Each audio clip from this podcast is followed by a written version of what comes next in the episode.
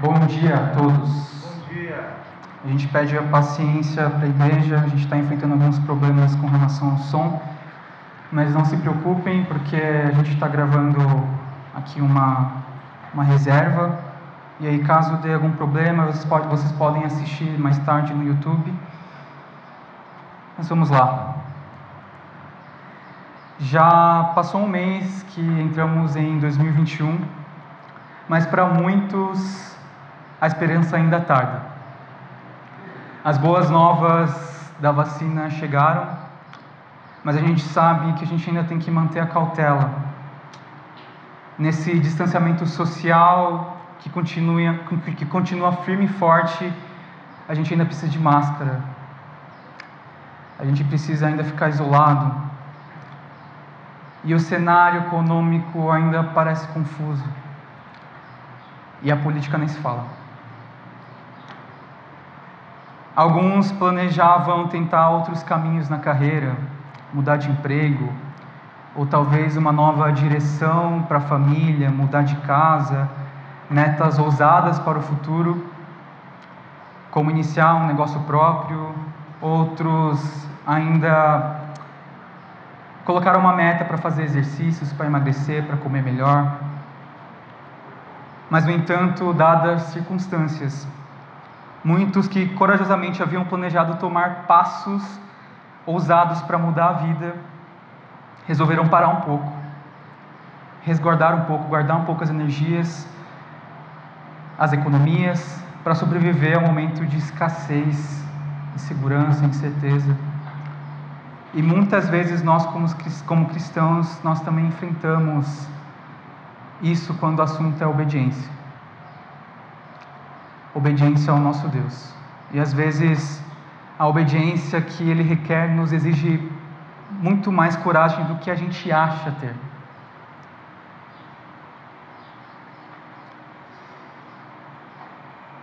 E quando as circunstâncias vêm, elas nos assustam e a gente, a gente tende a desejar o conforto, nos resguardar, e por fim a gente acaba desobedecendo. Mas irmãos, nós sabemos que a obediência ao Senhor é boa. Nos momentos de angústia precisamos lembrar de quem é nosso Deus e então andar segundo a sua vontade. Hoje vamos meditar sobre a vida do rei Ezequias.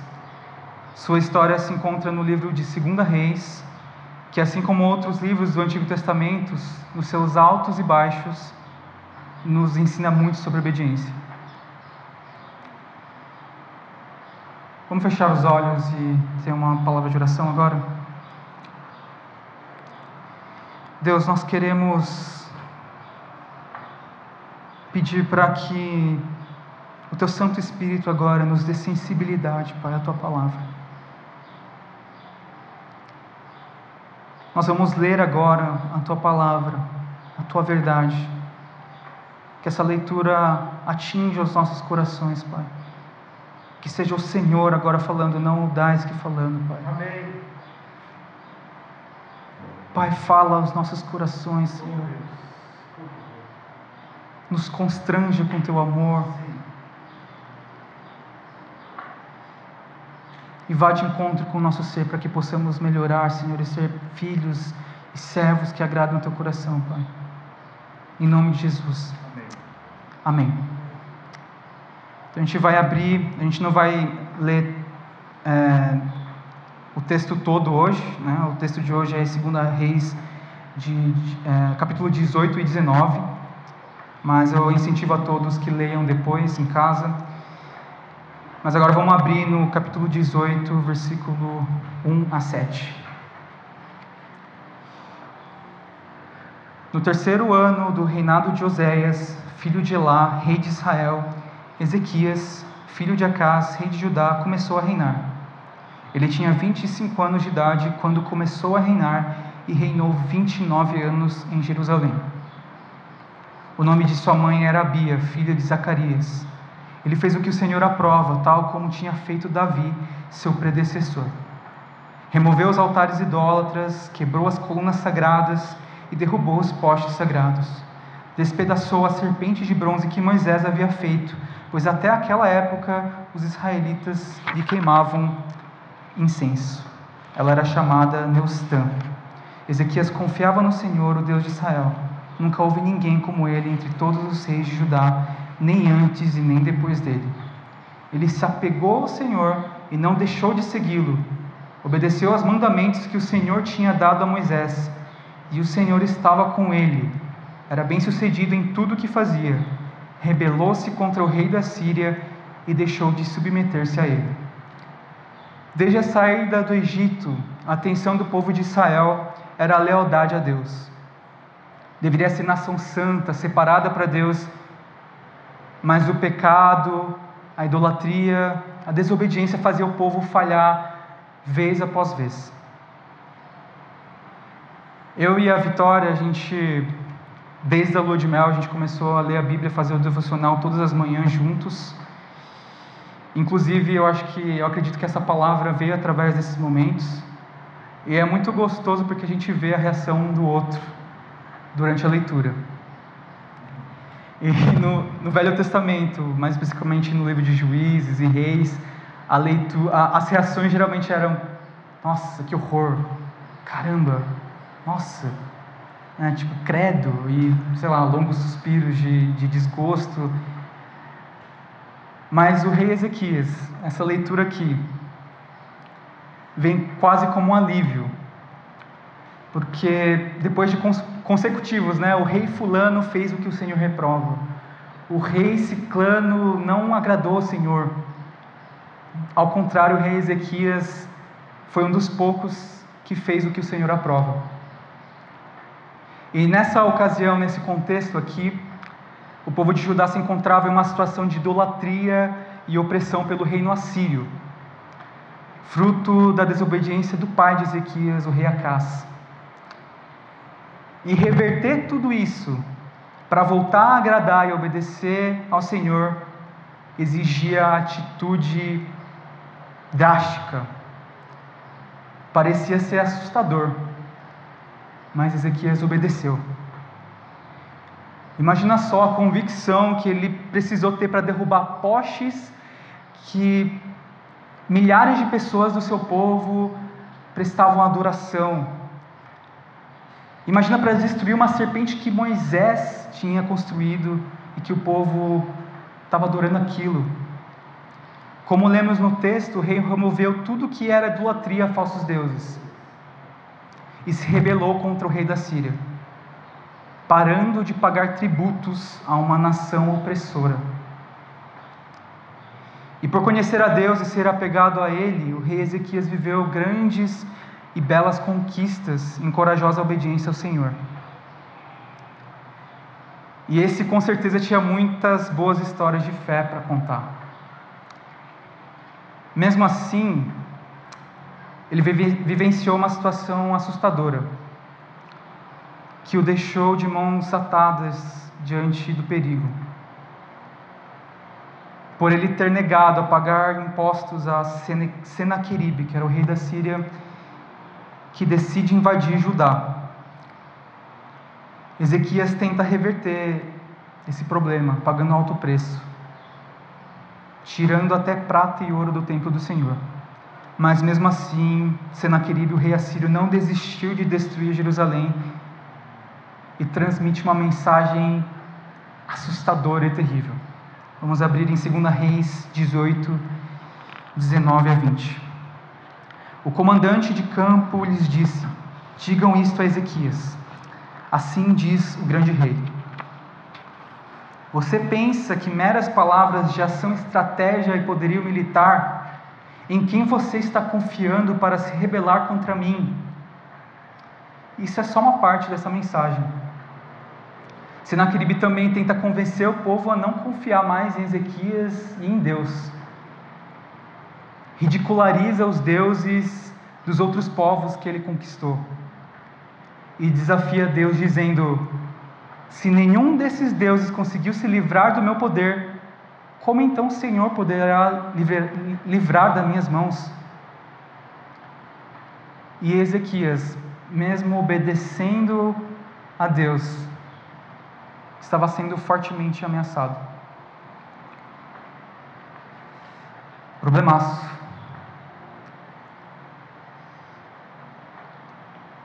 E o rei ele era humano. Então ele não nos deixa de mostrar também a sua fragilidade. Vejam em 2 Reis 19, de 1 a 3.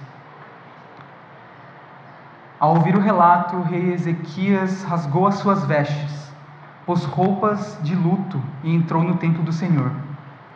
Ele enviou o administrador do palácio, Eliaquim, o secretário Sebna e os sacerdotes principais, todos vestidos com pano de saco ao profeta Isaías, filho de Amós. Eles lhes disseram: Assim diz Ezequias: Hoje é dia de angústia, de repreensão e de humilhação. Estamos como a mulher que está para dar à luz filhos, mas não tem forças para fazê-los nascer.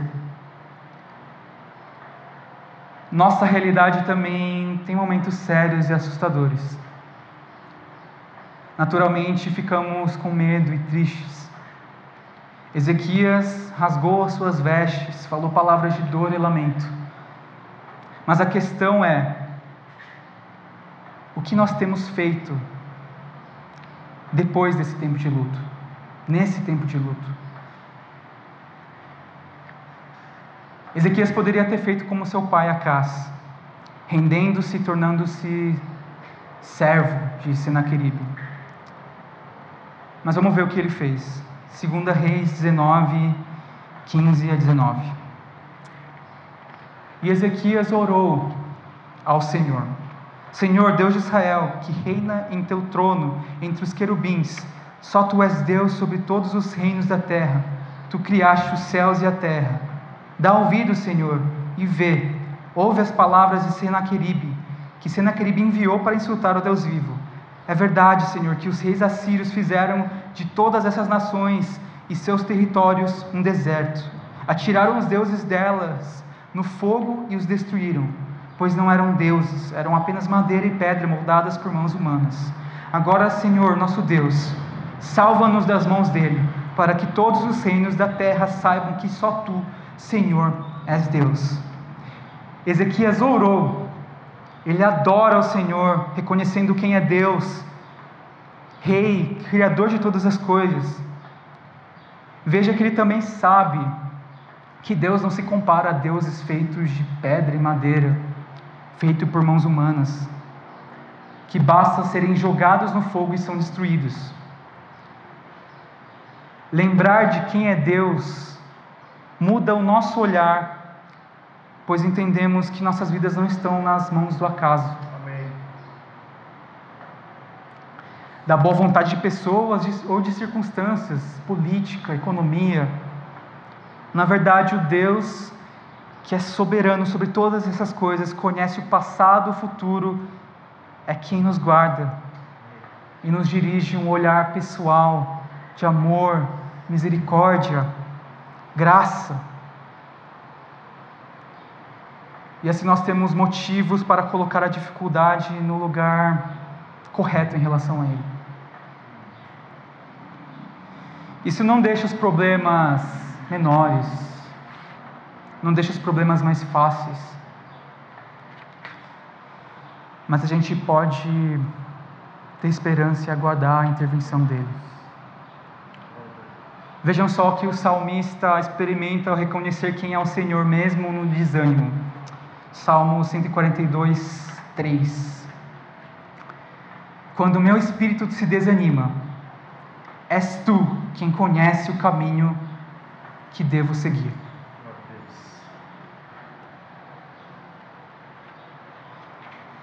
No final da história, um anjo do Senhor mata 185 mil homens do exército assírio. É o próprio Deus que responde a Senaqueribe, reafirma Judá e a defende para a glória dele e por amor a Davi.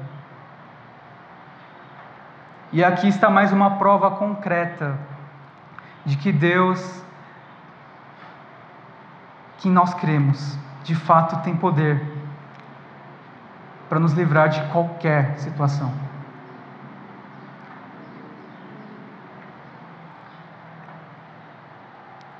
Quanta coisa a gente pode aprender com essa história de um homem com altos e baixos.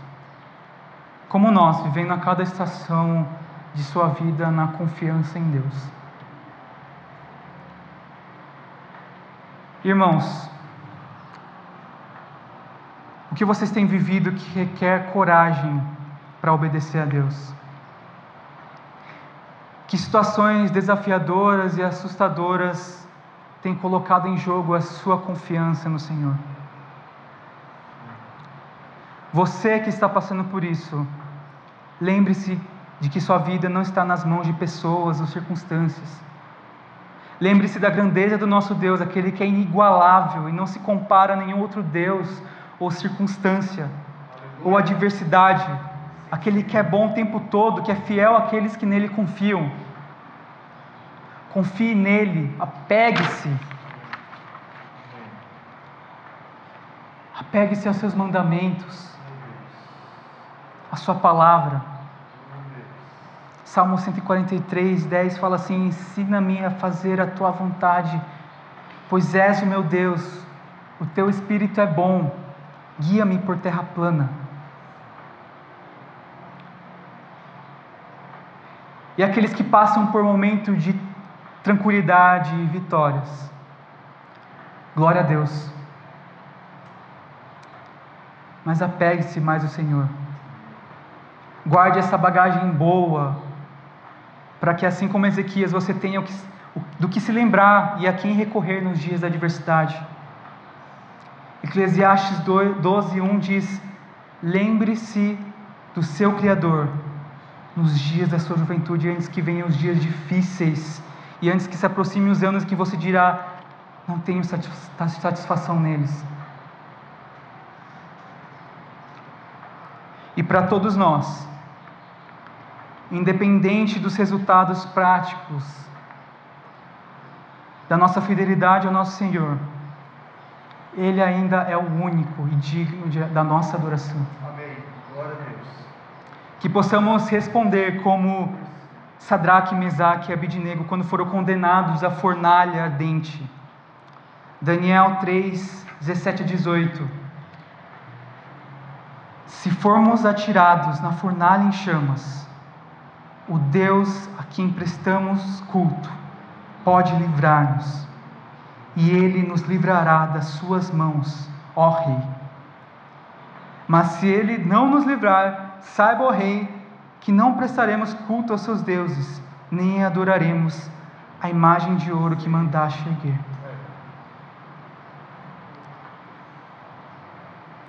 Gostaria de convidá-los a fechar os seus olhos nesse momento.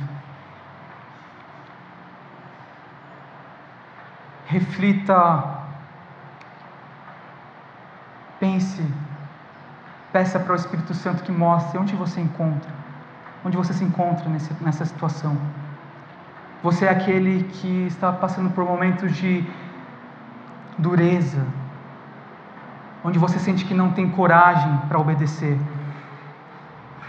Ou se você é aquele que está passando por momentos de tranquilidade, o ano virou e as coisas mudaram e você está animado, entusiasmado. Reflita agora. Pergunte para Deus: Deus, onde que eu me encontro? Como está meu coração nesse ano que virou, mas parece que nada mudou?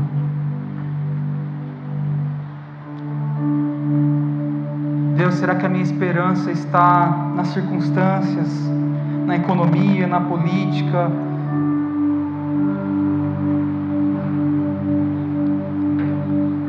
Ou será que eu tenho lembrado de Ti? Tenho olhado para quem Tu és, Pai, isso tem me feito confiar em Ti e me fazer ter coragem para obedecer. Fale com o Senhor agora. Gaste um tempo em oração.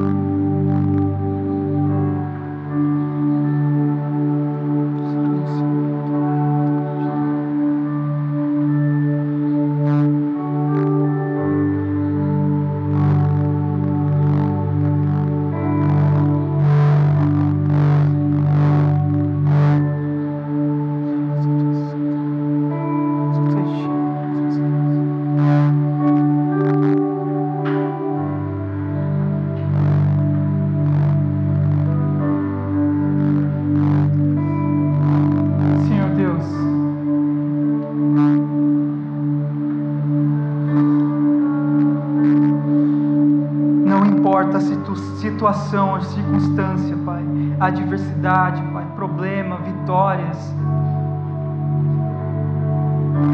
Nós queremos dizer que nós dependemos somente de Ti, Pai. Nós dependemos 100% em Ti.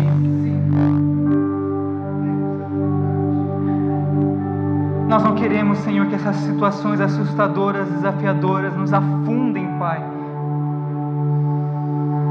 Não queremos olhar só para os problemas, Deus. Mas nos faça olhar para Ti, Deus. Só Tu és digno, Deus, do nosso olhar, Senhor, da nossa dedicação, da nossa obediência, Pai.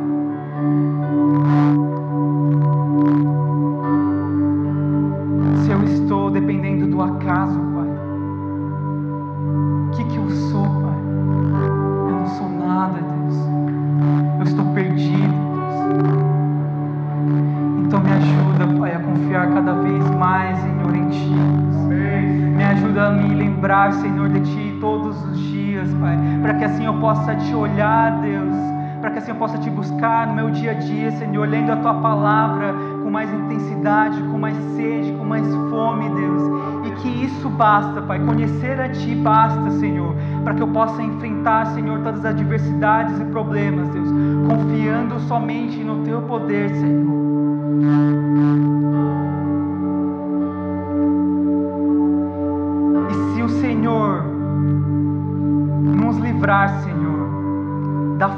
Fornalha, o Senhor é Deus. Mas se o Senhor não nos livrar, o Senhor continua sendo o nosso Deus.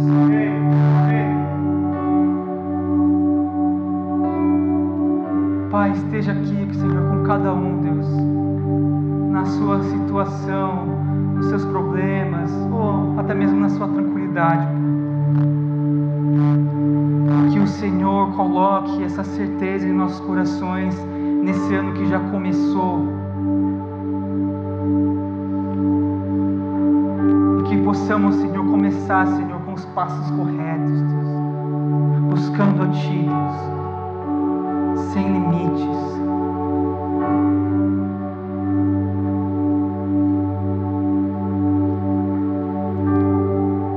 Pai, em nome de Jesus, cuida, Senhor, da tua igreja. também, como igreja, estamos vivendo um momento incertezas, Deus. Com relação, Senhor, ao culto presencial, semipresencial, com relação à construção, à ampliação, à reforma, Deus. Mas qualquer seja o resultado,